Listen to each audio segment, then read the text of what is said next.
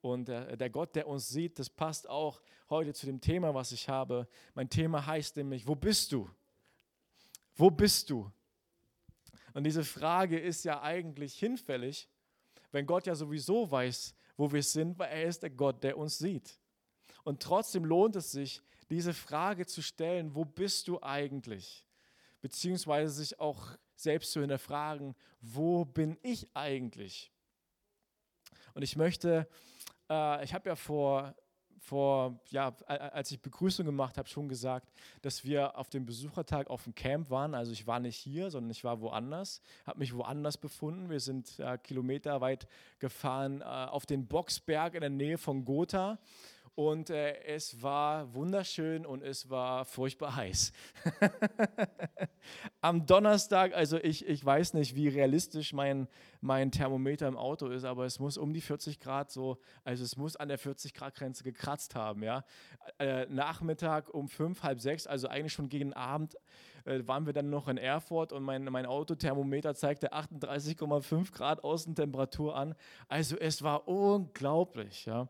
Und äh, als wir ankamen, wir mussten erstmal, weil so viele Besucher auf dieses Camp wollten, wir, wir standen eine Stunde lang oder über eine Stunde lang im Stau und ich habe mich ganz hinten angestellt und die Insassen aus dem Auto, die sind schon ausgestiegen und sind dann schon gelaufen, während ich noch wartete, dass ich irgendwann zu dem Besucherparkplatz komme stand ich also im Auto unter dieser prasselnden Hitze dort, ja, und habe hab geschmort wie so ein Braten im Ofen.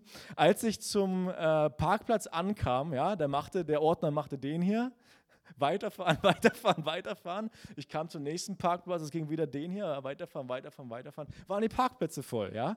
Das, äh, das war also ein echt witziges Erlebnis und ich durfte also eine Ehrenrunde drehen und dann habe ich da aber auch irgendwann einen Parkplatz gefunden und durfte über das Camp laufen und ja, in diesen Situationen, da muss man doch stark aufpassen, ja, dass man sich vor dieser Sonne schützt. Gab es dann also einen Fußmarsch von, Marsch von irgendwie so 20 Minuten oder so durch die prasselnde Sonne. Und ich habe mir, weil ich mir nicht anders zu helfen wusste, ich habe mir einen Regenschirm mitgenommen, habe den Regenschirm aufgespannt, der mir dann so Schatten gespendet hat, weil ich habe auch keine Sonnencreme, kein gar nichts. Ja, trinken wir auch alle. Also was tun, ja. Und so bin ich dann mit dem Regenschirm über das Camp gelaufen und es ist so wichtig, dass man sich also auch vor der Hitze am Tag schützt. Und die meisten von uns in diesen heißen Phasen, in denen wir uns jetzt so temperaturmäßig befinden, die warten schon dann auf die Kühle des Abends, oder? Man wartet darauf, dass es endlich so, dass so das dunkel wird und die Temperaturen sich abkühlen und dann aber in der Wohnung Fenster auf, oder? Darauf warten wir doch. Fenster auf, einmal durchlüften, ja, äh, Hemd aufknöpfen und dann einmal durchatmen, ja, und dann, und dann aber so, dann, dann fällt so ein bisschen der Stress ab und die Anstrengung und dann setzt man sich hin, dann kann man anfangen zu genießen, ja, dann kann man auch, ja, äh, gute Gespräche führen in dieser abgekühlten Atmosphäre. Und das ist etwas, was wir im Hochsommer hier in Deutschland erleben, aber in orientalischen Gegenden, arabischen Gegenden, da ist das das Normale. Ja, das ist nicht nur im Hochsommer so, sondern das ist so normal dort, dass es Teil der Kultur geworden ist, dass viele Dinge, die wichtig sind, sich dann alles so gegen Abend verlagern. Familie, Gemeinschaft, gute Gespräche, alles sowas verlagert sich gegen Abend, wenn man also in der Kühle des Abends und der Nacht so richtig schön sich dann unterhalten kann. Ja, wenn nicht die Sonne auf dir auf die Stirn prasselt und du schon schwindlig wirst und du sowieso nicht mehr überlegen kannst, ja, was jetzt ein guter Gedanke ist. So, so ist das. Ja, auch Feiern hat man damals auf spät abends verlegt. Ja. Deswegen finden wir auch die Geschichte von den törichten und den klugen Jungfrauen, dass die also Lampen haben mussten. Und die törichten Jungfrauen, die hatten sich nicht dafür gesorgt, dass die auch mit Öl gefüllt sind und dann konnten die nichts sehen, weil die keine Flamme hatten. Das ist etwas von dieser Kultur, dass alles so spät nach hinten verlagert wurde. Auch die Hochzeit, da war es schon dunkel. Da fing man dann an zu feiern. Der Bräutigam kam erst, als es so finster war, dass alle Lampen gebraucht haben. Und das ist Kultur dort. Gute Gespräche, auch wichtige Gespräche werden am Abend geführt. Und äh, auch in der Bibel finden wir etwas halt von dieser Kultur, der Kühle des Abends und der Kühle der Nacht. Als Gott in der Schöpfung schon, als es als beschrieben wird, wie Gott die Erde schafft, wie Gott den Menschen schafft. Da wird uns etwas mitgegeben von diesem Zweck, den der Mensch hat. Und schon in der Schöpfungsgeschichte ist etwas von, der, von dem kühlen Abend zu hören, wo Gott also wichtige Zeit verbringen wollte mit den Menschen. Denn der Mensch ist geschaffen, nicht einfach so, um vor sich hin zu leben oder so einfach grundlos, sondern der Mensch war von Gott gedacht als ein Ebenbild, was heißt, er ist geschaffen wie Gott, Gott ähnlich, aber ein Ebenbild, da steckt auch die Dimension drin, einen Gegenüber. Also ein Gegenüber zu haben, mit dem ich Sachen teile, mit denen ich mein Leben teile, mit dem ich meine Freude, meinen Frieden, meine Liebe, mit denen ich meine Erlebnisse, die ich so habe, mit dem ich das teile, das ist alles Teil des Ebenbildes. Und das war die Berufung des Menschen, als Gott ihn geschaffen hat, geschaffen zu einem Ebenbild. Jemand, der Gemeinschaft hat mit Gott, der mit ihm gemeinsam lebt und mit dem er Sachen teilen können, kann. Und das ist so ein großartiger Gedanke, der uns dort begegnet, äh, schon von Anfang an. Und diesen Gedanken übrigens, den hat Gott natürlich über jeden von uns gedacht, als er uns quasi gedacht hat. Von Anfang an war das sein Wunsch für über unser Leben, dass er Dinge mit uns teilen kann. Frieden und Liebe und ein wundervolles Leben und tolle Erlebnisse, die er mit uns teilen kann. Ein Leben in Gemeinschaft mit ihm. Und die meisten von uns kennen ja, wie die Schöpfungsgeschichte weitergeht. Da ist ein Garten, in den Gott Adam und Eva hineinsetzt. Und er ist und er, er, ja, er hat Zeit, er hat Gemeinschaft mit Adam und Eva und er gibt ihnen den Auftrag, die Erde zu beschützen, ja, das zu beschützen, was er also geschaffen hatte und zu verwalten und dort zu schalten und zu walten, hat ihnen also einen Auftrag gegeben über die Erde. Und er, es wird auch beschrieben, wie dann der Mensch anfängt, den Tieren Namen zu geben. Es ist ein, das drückt etwas aus, dass Gott dabei ist, dass er ihnen Grenzen gibt in dem Garten zum Beispiel den Baum mit dem Apfel, von dem sie nicht essen sollen, dass er ihnen aber auch Freiheiten schenkt. Ja, und sagt, Mensch, du nennst die Tiere, wie du das möchtest und ich bin da und ich freue mich einfach darüber, was du machst und ich bin hoch interessiert, wie du hier lebst und wie du das machst und wir, komm, lass uns das gemeinsam machen. Das ist eine echte Freundschaft, die Gott mit den Menschen dort gelebt hat und es kam der sogenannte Sündenfall, ja, die Schlange verführt Eva und Adam dazu, von dem Apfel zu essen oder den, der Frucht zu essen. Ist ja kein Apfel, aber es ist eine Frucht, äh, von, von der Gott gesagt hat, mach das nicht. Und dann ist etwas passiert. Und ich möchte mal lesen, was da passiert ist. In äh, 1. Mose 3, Vers 8. Und da geht es jetzt um Adam und Eva. Und sie hörten die Stimme des Herrn, des Herrn Gottes, der im Garten wandelte bei der Kühle des Tages. Also das ist hier der Abend, das sind die Abendstunde. Also wenn es spät geworden ist am Tag, dann ist es Abend und dann wird es kühl. Das ist die Kühle des Tages. Und Gott fing an, also er suchte die Gemeinschaft, er suchte das wichtige Gespräch, das Gute, die Qualitätszeit mit Adam und Eva. Da versteckte sich der Mensch und seine Frau vor dem Angesicht des Herrn. Gottes, mitten zwischen den Bäumen des Gartens. Und der Herr Gott rief den Menschen und sprach, wo bist du? Das sagte er, ich hörte deine Stimme im Garten und ich fürchtete mich, weil ich nackt bin und ich versteckte mich. Mal nur bis dahin. Das, wo Eva und Adam gegen das Gebot Gottes verstoßen hatte, es hatte eine Folge, nämlich dass etwas in der aufrichtigen Beziehung, in der aufrichtigen Freundschaft mit Gott, dass dort etwas gestört war. Und Adam und Eva empfanden Furcht vor dem, was sie getan hatten und Scham, was habe ich nur getan? Ja? Hier geht es darum, ja, dass sie nackt waren, aber wir wissen, wie es in der Bibel ist und in der Kultur, dass alles, was äußerlich ist, hat auch eine innerliche Dimension. Und auch wir sagen, wenn wir uns schämen, ich fühle mich nicht mehr wohl in meiner Haut.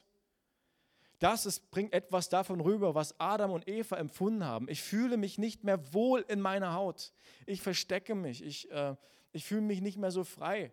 Vielleicht empfinden wir auch manchmal Scham über irgendetwas, was passiert ist, ja, und dann sagt man das so. Oder auch, ich kann mich nicht mehr im Spiegel anschauen. Ich schäme mich. Auch das sagt man manchmal, um auszudrücken, was eigentlich in einem vor sich geht. Und auch das ist etwas, was hier mit reinspielt. Ja? Als Adam und Eva sich also hinter den Bäumen verstecken und sagen, ich, ich fürchte mich und ich schäme mich. Und Gott ruft diesen Ruf, wo bist du? Und dieser Ruf ist ein besonderer Ruf und ich möchte kurz darüber reden, über diesen Ruf, wo bist du? Weil das ist etwas Besonderes. Da liegt etwas ganz Besonderes drin. Nämlich da liegt die Sehnsucht Gottes nach den Menschen in diesem Ruf.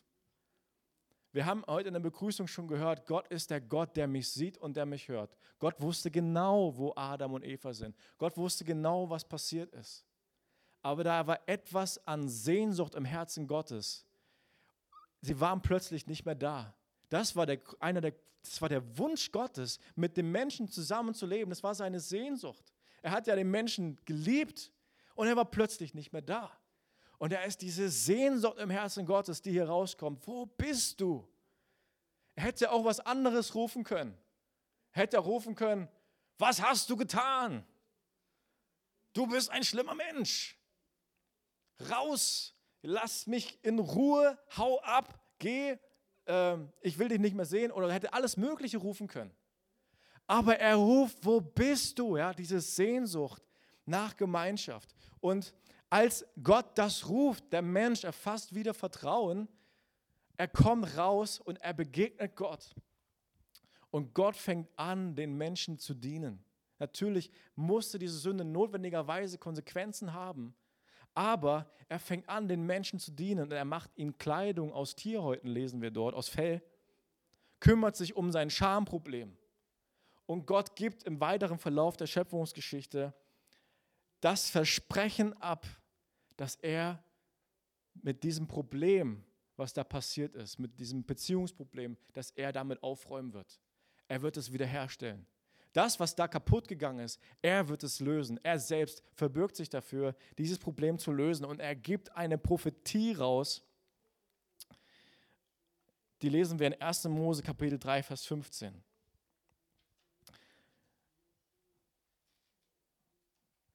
Ich werde Feindschaft setzen zwischen dir und der Frau. Da redet er zum Teufel, da redet er zu der Schlange, die also für das ganze Chaos verantwortlich gemacht wird ich werde Feindschaft setzen zwischen dir und der Frau, zwischen dir und deinem Nachwuchs und ihrem Nachwuchs. Und er wird dir den Kopf zermalmen und du wirst ihm die Ferse zermalmen. Der Nachfahre der Frau, der Nachwuchs der Frau, der Nachkomme, das ist ein, ein, ein Hinweis, ist eine Prophetie auf Jesus. Jesus von einer Jungfrau geboren, aber von Gott gesendet, um dem Teufel den Kopf zu zertreten und er in die Ferse gestochen. Und das ist etwas, was wir sehen, als Jesus am Kreuz gestorben wird, hat Jesus was abbekommen, aber es war der Moment, als er den Teufel den Kopf zertreten hat, als er für die Schuld bezahlt hat, die dort ihren Anfang genommen hat und sich über Generationen des Menschen fortgesetzt hat, weil dort kam, kam das totale Chaos und Böses in, ja, in, in, die, in das Leben der Menschen hinein und hat sich entwickelt und entfaltet und fortgesetzt. Und ähm, genau, aber Jesus räumt damit auf und sagt, für diese Schuld und für die Sünde, da sterbe ich. Ich bezahle. Ich selbst räume auf mit dem Chaos.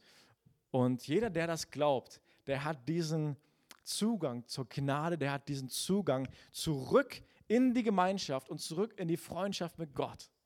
Und das ist großartig. Da ist etwas aufgeräumt worden, worauf die ganzen Generationen gewartet haben. Gott hat Freundschaft mit den Menschen gelebt und hat gesagt, aber es kommt der Moment, da werde ich richtig aufräumen. Da werde ich mit dem Schuldproblem so richtig aufräumen. Und das war der Moment vor 2000 Jahren. Und das ist einfach ein Grund, dankbar zu sein. Ja, wir haben heute gesungen, würdig bist nur du. Jesus, du verdienst das Lob.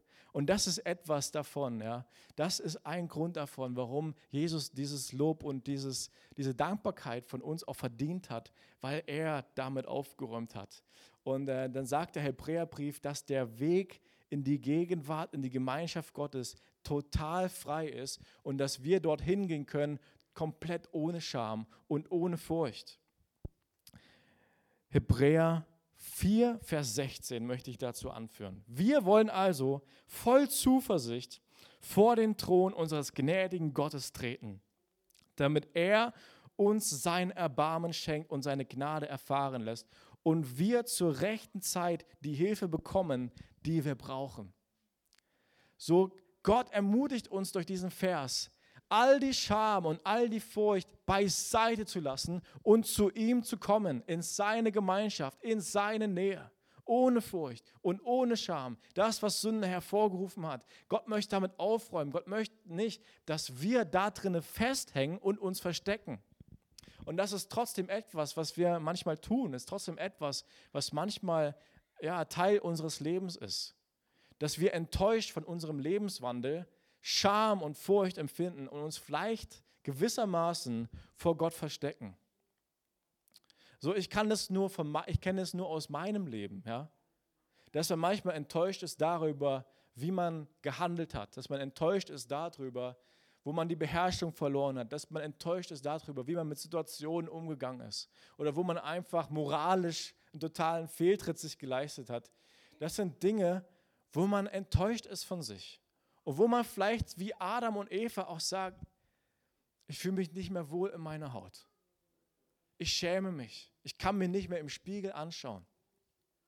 Und dieses Gefühl, es hält uns von Gott fern. Aber es ist ganz wichtig und ich glaube, dass Gott uns daran erinnern möchte heute Morgen, dass er eine, eine, ein Herz der Gnade und Barmherzigkeit für uns hat und dass dieser Ruf, wo bist du, dass der real ist, dass dieser Ruf ist, komm zu mir, ja, wo bist du, komm doch her, dass dieser Ruf auch in unserem Leben ist und dass wir diesem Ruf Folge leisten können. So wie hier der Hebräerbrief auch sagt, lasst uns gehen ohne Furcht. Lasst uns gehen vor den Thron der Gnade und vor der Barmherzigkeit. Ja? Der Gott, der uns Erbarmen schenkt und seine Gnade erfahren lässt. Zur rechten Zeit lässt er Hilfe kommen. Lasst uns also voll Zuversicht vor diesen Thron des gnädigen Gottes treten. Der, dieser Vers, er sagt richtig, er, er zieht uns quasi hinter diesem Baum hervor. Er zieht uns hervor, komm, lass uns gehen zum Thron der Gnade. Lass uns gehen zu Jesus. Lass uns gehen in die Gemeinschaft mit Gott, weil er liebt uns so sehr und er sehnt sich danach. Bleib nicht hinter diesem Baum. Und wir alle, wir implementieren manchmal in unserem Leben solche Bäume, hinter denen wir uns verstecken können. Das passiert manchmal bewusst, aber es passiert manchmal unterbewusst. Es ist manchmal nur ein, ein vielleicht ein tiefen psychologisches Gefühl. Ich fühle mich nicht mehr wohl in meiner Haut. Das hast du vielleicht noch nie so formuliert. Und trotzdem ist es irgendwie da und führt dazu, dass wir vielleicht mit komischen Gefühlen in Gottesdienst gehen oder mit komischen Gefühlen unsere Gebetszeiten oder unsere stillen Zeiten, wo wir Gott begegnen wollen, am Ende, am, am, am, Abend oder am Morgen, dass wir dort irgendwie unzufrieden oder mit einem komischen Gefühl sitzen, weil etwas ja, weil wir etwas nicht losgeworden sind, weil wir diesen Ruf nicht so richtig Folge geleistet haben, weil wir uns immer noch so ein bisschen in einem Baum verstecken. Und ich kenne das, wenn mir das so geht, und das ist manchmal so, wenn mir das so geht, manchmal, ich schiebe Dinge auf die lange Bank. Ich schiebe manche Gebete auf die lange Bank. Ich schiebe manchmal meine Zeit mit Gott auf die lange Bank, weil irgendwie ich ein Gefühl der Scham empfinde oder so etwas. Ja, das ist nicht sehr oberflächlich, dieses Gefühl, aber es sitzt manchmal irgendwie tief und Gott möchte total damit aufräumen. Er möchte uns ermutigen, weil dieses Gefühl hält uns von Gott fern und das ist nicht richtig. Gott möchte, dass wir es ablegen und dass wir so richtig rauskommen vor den Büschen, rauskommen vor dem Flatscreen, rauskommen vor dem Smartphone, rauskommen vor unserer Checkliste und To-Do-Liste und was wir alles haben und wer alles etwas von uns möchte es sind manchmal Dinge, die wir vorhalten. Aber Gott sagt, komm raus, komm vor, ja. Fürchte dich nicht. Fürchte dich nicht. Ich habe mit diesem Problem aufgeräumt. Gott ist so glücklich darüber. Er sieht unser Herz, ja. Er sieht, wo wir das gut meinen. Er sieht, wo wir ihm folgen wollen und wo wir sagen, Mensch, hätte ich doch mal das anders gemacht. Er sieht, dieses, er sieht diesen Gedanken in unserem Herzen und denkt sich, ich liebe dich. Ja. Ich liebe dich. Ich habe Gnade dafür. Ja. Ich sehe, du wolltest es gut machen. Ich sehe, du möchtest mir grundsätzlich folgen und du möchtest es tun. Ja, ich sehe das. Ich sehe das, wie du an mir festhältst. Und Gott ist ein Gott, der das hochhalten kann. Ja. So wie wir wissen, dass Jesus also, dass das Blut von Jesus Schuld bedeckt, das macht uns total frei und rein vor Gott. Und er sieht uns einfach so. Und er, er liebt uns so sehr. Und das sollte uns ermutigen, wirklich, also in die Zeiten mit ihm zu rennen, voller Zuversicht und auch voller Glauben. Voller Glauben, weil das ist manchmal auch ein Hinderungsgrund, der mich von meinen persönlichen Zeiten mit Gott abhält. Es fehlt mir manchmal dann nicht nur, also dass man sich vielleicht schämt oder so, sondern es kommen manchmal Gedanken in meinem Kopf, ja, das lohnt sich nicht so richtig. ich weiß nicht, wie es dir geht. Aber so oft, wenn ich Gott suche, ich merke, wie er mich erfrischt. Ich merke das im Lobpreis, im Gottesdienst, ich merke es in den Gebetsabenden, ich merke das überall. Ich merke es, wenn ich Bibel lese am Morgen, ich merke es, wenn ich abends ins Gebet gehe. Ich merke es, wie Gott mich erfrischt Stück für Stück aufrichtet und erfrischt und mir neue Gedanken gibt, mich inspiriert und es geht weiter und trotzdem steigt manchmal ein Gedanke auf, ah, ja, jetzt beten, jetzt Bibel lesen, jetzt, jetzt vielleicht das lieber nicht machen, vielleicht lieber was anderes machen. Aber auch der Hebräerbrief ist es, der uns ermutigt, ja, dass wir Glauben daran haben, dass dort, wo wir Gott begegnen, wenn wir hinter dem Busch hervortreten und Gott begegnen, dass es sich hundertprozentig lohnen wird. Er sagt in 11, Kapitel 11, Vers 6, ohne Glauben ist es unmöglich, Gott zu gefallen. Wer zu Gott kommen will, muss glauben, dass es ihn gibt und dass er die belohnt, die ihn aufrichtig suchen. Das heißt, es ist ein Versprechen, dass wo wir hinter dem Busch hervortreten oder hinter dem Baum und Gott begegnen, dass es sich lohnen wird. Es sagt, ey Gott, ich bin ein Belohner für jeden, der in meine Gegenwart kommt. Egal welche Uhrzeit. Ja, ich meine, orientalische Kultur wäre am Abend. Acosta, ob du früh um sieben kommst oder Mittag um zwölf, egal welche Uhrzeit. So wie Hager in der Wüste, wenn du zu mir kommst, wenn du mich suchst, wenn du dich im Gebet an mich wendest oder wenn du einfach nur dich in Gedanken auf meine Gegenwart ausrichtest und, und, und weißt und dir bewusst machst, Gott, du bist da, ja, du bist da. Das wird sich lohnen. Die Zeiten, die wir mit ihm verbringen, die lohnen sich. Die erfrischen uns und die werden Frucht bringen in der Zukunft. Da werden Sachen in unser Leben gepflanzt, die später Frucht bringen werden. Und was für eine Ermutigung ist es doch, vor Gott zu kommen und hinter diesem Busch, hinter dem man sich manchmal versteckt, doch hervorzutreten.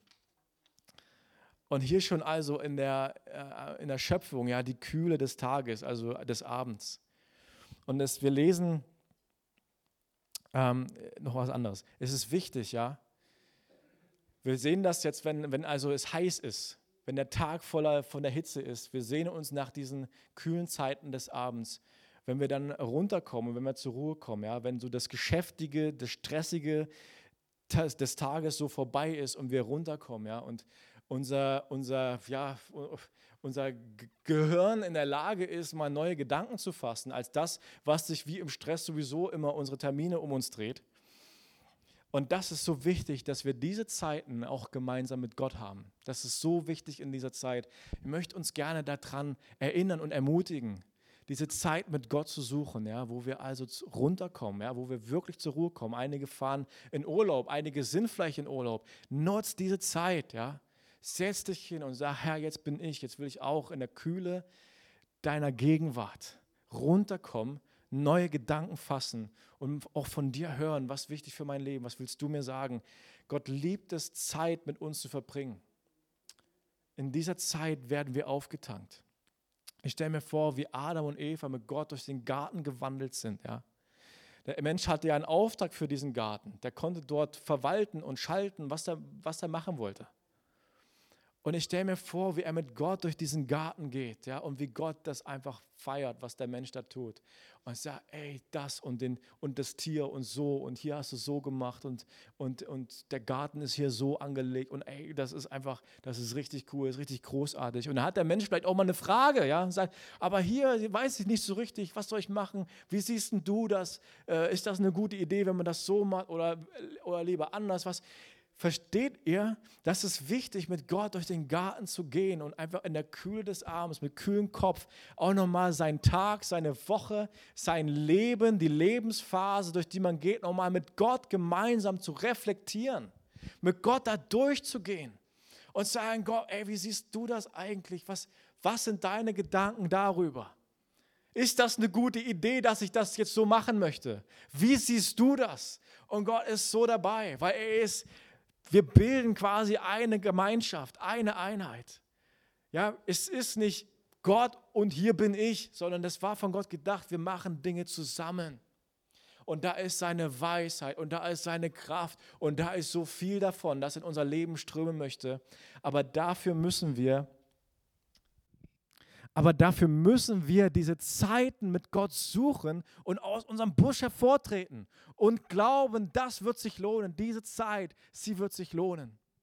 Auch ist es so wichtig, diesen kühlen Kopf zu haben, runterzukommen von der Hitze des Tages, weil dann meistens, wenn man reflektiert, was war eigentlich, was ist eigentlich alles so passiert, dann fällt einem eigentlich auf, auch was alles Gutes passiert ist in der Hitze des Tages, ich finde zumindest ist das so, ja, im stressigen Alltag, das hat so das Ansicht, dass eigentlich meistens nur die Dinge präsent kommen, die jetzt uns als Problem oder als schlecht erscheinen. Und das ist sehr schwierig. Aber wenn man runterkommt und wenn man mit Gott sich hinsetzt und über, über sein Leben nachdenkt, ja, und man, dann, wenn man runterkommt, dann kann man sich eigentlich auch, dann kann man sehen, Mensch, was ist eigentlich alles Gutes passiert? Gott, was, was hast du eigentlich Gutes gemacht? Wo bin ich nach vorne gekommen? Wo hatte ich doch einen Erfolg? Wo habe ich gebetet, Gott? Und ich habe gespürt, du hilfst mir in der Prüfung, du hilfst mir auf Arbeit, du hilfst mir in den Herausforderungen meines Lebens, alles so, was jetzt so äh, abgeht und was, was vor sich geht, ja. Und trotz der Herausforderungen, die es sind, ist trotzdem was passiert, ist trotzdem weitergegangen. Und es ist so wichtig, dass wir die Sachen sehen müssen, äh, sehen können und dann auch, dass die Dankbarkeit dann aufsteigt. Das ist so wichtig. Es ist so wichtig, dass wir Gott unseren Dank auch ausdrücken, dass wir es sagen, Gott, ich danke dir dafür, dass obwohl die Lebensmittelpreise so gestiegen sind, aber ich danke dir dafür, dass mein Kühlschrank noch voll ist, dass, ich, dass da was drin ist, was ich essen kann. Ich genieße leckere Nudeln mit Tomatensauce, ja. Ich genieße das, ja. Und ich danke dir, dass obwohl die Spritkosten so hoch sind, dass ich trotzdem noch ein Auto habe oder was auch immer, ja. Aber wir müssen sehen, was Gutes passiert. Paulus, äh, als er mal vor einer Menschenmenge steht, er sagt, die Sonne, die auf euch scheint, der Wohlstand, den ihr habt, das, dass ihr euer Leben genießen könnt. Das sind Leute, die Gott nicht kennen. Aber er sagt zu ihnen, das ist etwas, das Gott in euer Leben gibt, weil er sich bekannt machen möchte, weil er etwas davon zeigen möchte, wie gut er ist, wie gut er es meint und dass er sich kümmert und dass sein Herz für die Menschen schlägt und dass sein Herz für die Menschen brennt. Und das ist so wichtig, dass wo es uns gut geht, dass wir das sehen und dass wir da mit Gott lang gehen und sagen, an diesem Bereich meines Lebens, Gott, ich danke dir, dass es mir gut geht. Ich danke dir, dass ich genug habe. Ich danke dir für diesen Bereich. Und dann gehst du weiter durch den Garten und sagst, Gott, guck mal, ich danke dir für diesen Bereich. Danke, danke, das ist richtig toll. Und hier weiß ich noch nicht so richtig, was ich machen soll, aber du weißt es. Gib mir mal einen Rat. Gib mir mal, sag mir mal, was ich tun soll. Und Gott wünscht sich, ja, dass dieser Garten floriert. Adam und Eva waren in einem Garten und er möchte, dass unser Leben ist wie ein Garten, der floriert, der wächst, wo Frucht passiert, wo Frucht kommt. Ja. Er möchte, dass es uns gut geht und er möchte uns dort auch dahingehend beraten und mit seiner Kraft reinbringen. Er hat Freude daran, wenn ein Garten duftet und wenn die Früchte gut schmecken und wenn das alles grün ist und wenn ein Garten ist, ein Garten zum Freuen und zum Erholen. Dafür ist ein Garten so richtig gut, ja. Da legt man so, viele von uns haben Garten, ja, und dann legt man sich dann, wenn man sich erholen möchte, dann legt man sich da rein auf die Matte und dann freut man sich und die Sonne scheint auf den Bauch und dann, ach, ist das Leben nicht schön und die Vögel zwitschern und die, und die Blätter rauschen im Wind und so weiter, ja. Dafür ist ein Garten da und Gott möchte, dass unser Leben sich zu einem Garten entfaltet und dass die Früchte auch, die wir dort ernten können, dass die unser Leben speisen und dass die auch sogar andere Menschen speisen. Wenn du eine Party feierst in deinen Garten, deine Nachbarn einlädst und deine Arbeitskollegen, die sollen etwas von diesem schönen Garten auch haben. Und so auch unser Leben. So möchte Gott, dass unser Leben auch ein Ort ist, an dem Menschen Gott erleben können, ja, wo sie die Güte und die Barmherzigkeit und die Freundlichkeit, die Gott hat, dass Menschen das auch durch unser Leben erleben. Und er möchte also, dass der Garten unseres Lebens so richtig floriert. Das wünscht er sich.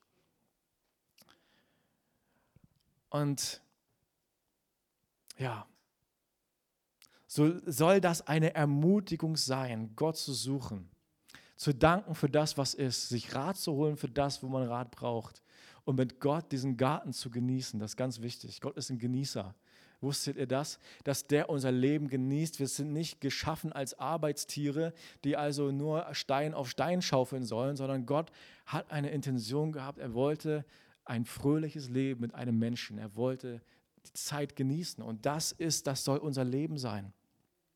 Hört mal, 1. Thessalonicher Kapitel 5, Vers 16. Freut euch, was auch immer geschieht. Lasst euch durch nichts vom Gebet abbringen. Dankt Gott in jeder Lage. Das ist es, was er von euch will und was er euch durch Jesus Christus möglich gemacht hat. Und das klingt doch, ja. Das ist das, was Gott will. Lasst nochmal, will nochmal hören. Freut euch, was auch immer geschieht.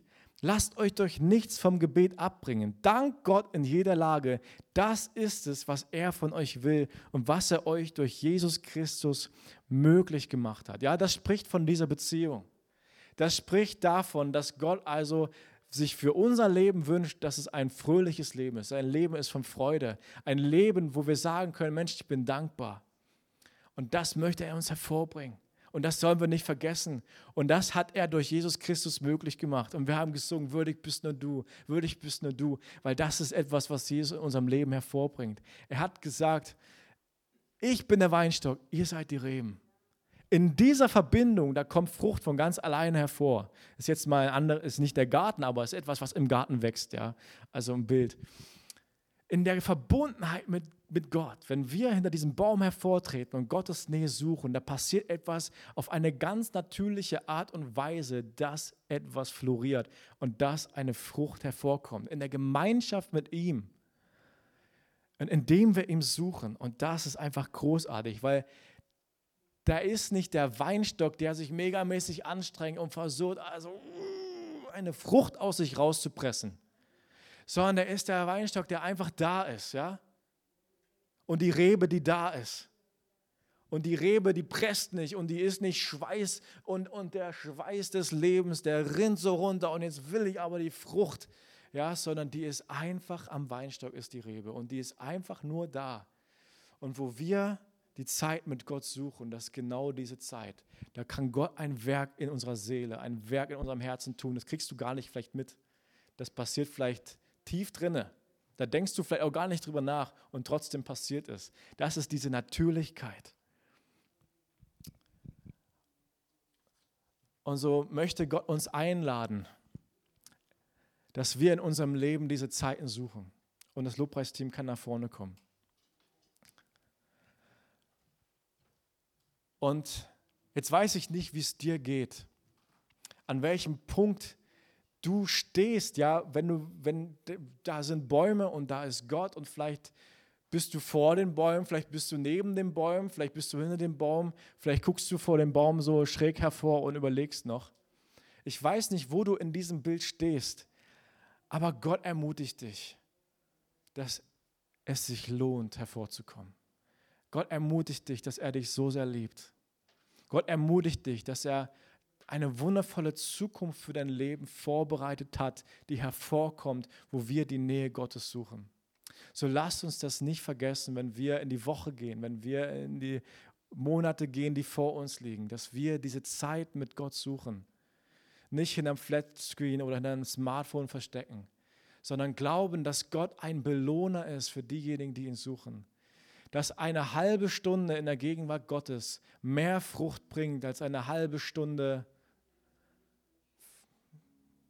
äh, Netflix oder eine halbe Stunde, was weiß ich. Dass nichts so belohnt wird wie diese Zeit mit Gott. Wenn wir das glauben, wenn wir darauf vertrauen, wenn wir auf die Liebe und Gnade Gottes vertrauen, dann steigt auch etwas auf in unserem Herzen, nämlich ich habe Lust, ja. Gott, ich habe Lust, dich zu suchen. Ich habe Lust, Zeit mit dir zu verbringen. Und dieser Garten, der floriert, der ist kein trockener Garten, wo wir sagen, was langweilig oder sondern es ist ein, ein Garten, wo es grünt, wo richtig Saft und Kraft drin ist. So lasst uns gemeinsam uns im Gebet an Gott wenden. Jesus, wir danken dir, dass, dass du uns so sehr liebst, dass du einen Weg gemacht hast, komplett in deine Arme rein. Und wir beten, dass du uns hilfst, diesen Weg mit dir zu gehen, Herr. Wir beten, dass du unsere Herzen ermutigst, dass du ein liebender Gott bist, dass du ein Gott bist der Gnade und Barmherzigkeit, dass wo wir zu dir kommen, Herr, dass du uns in deine Arme schließt wie den verlorenen Sohn, dass du auf uns zurennst, Herr dass du mit Sehnsucht danach wartest. Du fragst, wo bist du, wo bist du? Herr, wir beten, dass du unsere Herzen ermutigst, zu dir zu kommen, Herr. Herr, und wir beten gegen Gefühle der Furcht und gegen Gefühle der Scham, dass sie weichen, Herr. Wir beten, dass du unser Herz erfrischt mit dieser Botschaft, dass wir erlöst sind, dass uns vergeben ist durch das, was du am Kreuz für uns getan hast, Herr. Wir beten, dass du unsere Gedanken damit einfach reinigst und heiligst, weil dein Blut ist, ein, ist etwas, das reinigt, Herr, von jeder Ungerechtigkeit, Herr. Und so reinige auch unsere Gedanken. Soll kein Gedanke der Angst und der Scham mehr sein, Herr. Wir beten, dass du uns vorholst von dem Baum, dass wir in deine Gemeinschaft kommen, in deine Gegenwart, die uns erfrischt in unserem Leben. Wir beten für diese Zeiten in der kommenden Woche und in unserem Leben, was vor uns liegt, in unserer Zukunft, Herr, dass wir diese Zeiten mit dir suchen, dass wir diese Zeiten mit dir nutzen, dass wir in diesen Zeiten unser Leben mit dir genießen, dass wir in diesen Zeiten dankbar sind für das, was du getan hast, dass wir in diesen Zeiten Rat empfangen, göttliche Weisheit Weisheit empfangen für die Fragen unseres Lebens und dass du von dort also etwas florieren lässt in unserem Leben, ja, das Frucht hervorbringt für unser Leben. Wir danken dir, dass du gute Gedanken gedacht hast von Anfang an. Du bist Alpha und Omega. Du bist der, der diese Beziehung angefangen hat, Gott. Du bist der, der sie vollendet. Du bist der, der diesen Garten unseres Lebens angelegt hat. Und du bist der, der ihn vollenden wird. Wir danken dir dafür. Du bist der Weinstock, wir sind die Reben. Wir wollen dir heute Morgen sagen, wir wollen mit dir verbunden bleiben, Herr. Wir wollen im Glauben an dir festhalten. Wir wollen die Zeiten mit dir suchen. Wir wollen dein Wort in unserem Leben lesen, darüber nachdenken und glauben, Herr. Und so bleiben wir mit dir verbunden. Und so wirst du unser Leben zur Reife bringen und zur Frucht, Herr. So werden wir gespeist mit Wasser und all dem, was wir brauchen, mit Erfrischung, auch für herausfordernde Zeiten. Wir danken dir. Wir danken dir, Herr, dass wir nichts aus uns rauspressen müssen. Und auch können wir gar nicht, Herr. Aber du, du bringst es in uns hervor, ganz natürlich. Herr, wir beten für, für die Lust, ja, für die Freude an den Zeiten mit dir, dass wir aufstehen und uns freuen, uns an dich wenden zu können, dass wir abends ins Bett gehen und reflektieren dankbar sind für das, was am Tag passiert ist, dankbar sein können für das, was in unserem Leben gut läuft. Herr, und wir beten auch heute Morgen für die Zeiten, wo wir deinen Rat brauchen, wo wir sagen, hier weiß ich nicht, Gott. Wo wir im Garten lang gehen und sagen, hier weiß ich nicht. Dass du uns jedem, wie er es braucht, heute Morgen göttliche Weisheit austeilst und eine Ermutigung austeilst damit etwas, was berufen war, Frucht zu bringen, dass es wieder Frucht bringen kann, dass es wieder wachsen kann, dass öde Stellen im Garten, dass sie neu bewässert werden, Herr. Wir beten, dass du ein Bewässerungssystem legst, Herr, wo du neu bewässerst, wo es neu wächst, wo dieser Zugang, wo dieser göttliche Zugang in Situationen und Bereiche unseres Lebens hineinkommt. Göttliche Weisheit, göttliche Kraft, das Wort für den Moment, das Wort für die Stunde, das Wort, das Leben bringt, das Wort, das Geist und Leben ist und nicht leer zu Gott zurückkommt, sondern das ausführt, wozu es gesendet wurde. Ja. Wir setzen diese Worte der Weisheit frei in Jesu Namen über unser Leben und dass sie direkt in unser Herz dringen, Herr. Und dass wir mit den Gärten unseres Lebens, dass wir sogar austeilen können an Menschen in unserem Umfeld, mit denen du uns zusammengesteckt hast, Menschen, die Herausforderungen haben, Menschen, die Probleme haben, Herr. Aber lass diesen Garten unseres Lebens ein Ort sein, wo sie dir begegnen und wo sie erkennen, wer und wie du bist und dass du gut bist, Herr, dass du ein liebender Gott bist, Jesus. Wir danken dir, Herr. Danke, Jesus.